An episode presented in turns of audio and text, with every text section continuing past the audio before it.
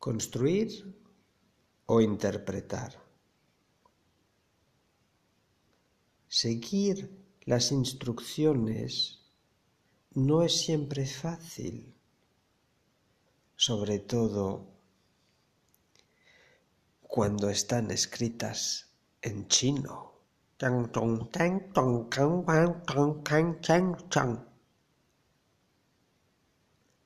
Menos mal que el papá tiene ayuda para preparar las piezas, escogerlas y identificar las letras que él no reconoce.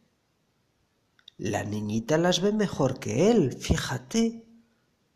A ver, ¿a dónde están esas letras?